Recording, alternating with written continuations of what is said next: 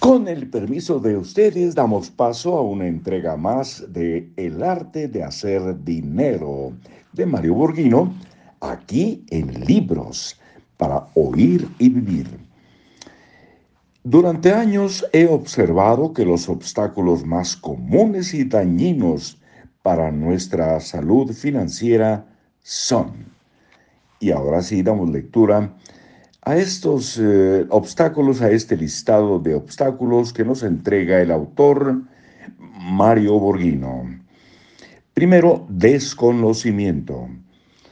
Nadie nace sabiendo cómo manejar sus finanzas. Sin embargo, muy pocos buscan la forma de adquirir dicha información.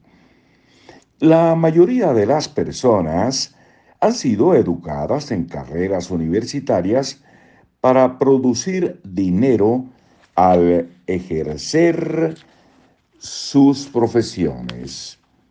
Pero nunca nos instruyeron sobre cómo administrar nuestros gastos a lo largo de nuestra vida profesional.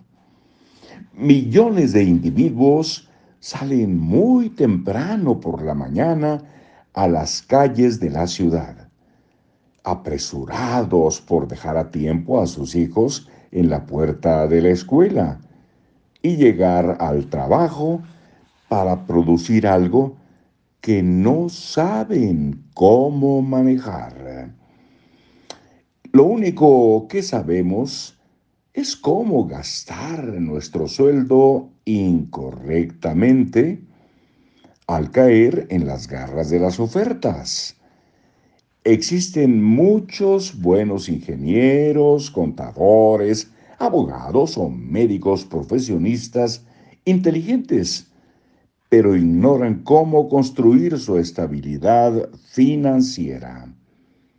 Cada semana es lo mismo. Correr de un lado a otro y trabajar ansiosamente para terminar el viernes exhaustos por algo que no saben cómo administrar, que no saben administrar y que, dado el cansancio acumulado, no quieren ocuparse en aprender cómo hacerlo de manera correcta.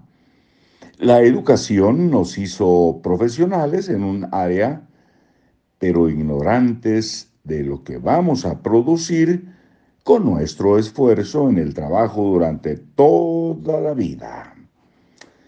Por ello, muchas personas admiten que si pudieran, no, que si perdieran. Por ello, muchas personas admiten que si perdieran el trabajo, no sabrían cómo cubrir sus deudas. Estudiar acerca del dinero debiera ser una obligación si usted eh, quiere ser eh, delgado, debería estudiar acerca de los buenos hábitos alimenticios. Si quiere viajar, le convendría leer sobre el lugar que va a visitar. Asimismo, si quiere hacer dinero, debe estudiar acerca del dinero. Después, eh, no se queje que no se lo advertí.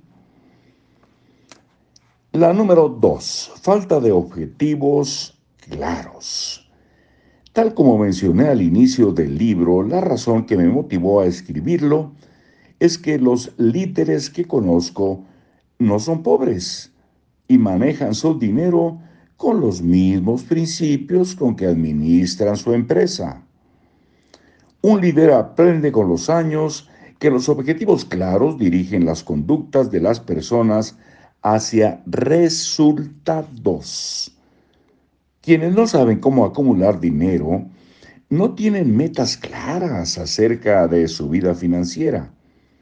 Cuando se tienen objetivos bien definidos, nuestra mente de manera instintiva crea un plan para alcanzarlos preguntándose, ¿cómo lo lograré? ¿Qué debo hacer? La mayoría de las personas ricas que he entrevistado indican que sus hábitos de ahorro iniciaron a temprana edad. entre los 25 y 30 años. Han ahorrado a lo largo de su vida activa. Sin embargo, casi todos los mortales han gastado toda su vida, han gastado toda su vida. Ahí en gastado toda su vida les decimos hasta muy pronto, de preferencia que ese pronto sea mañana, sería magnífico. Chao.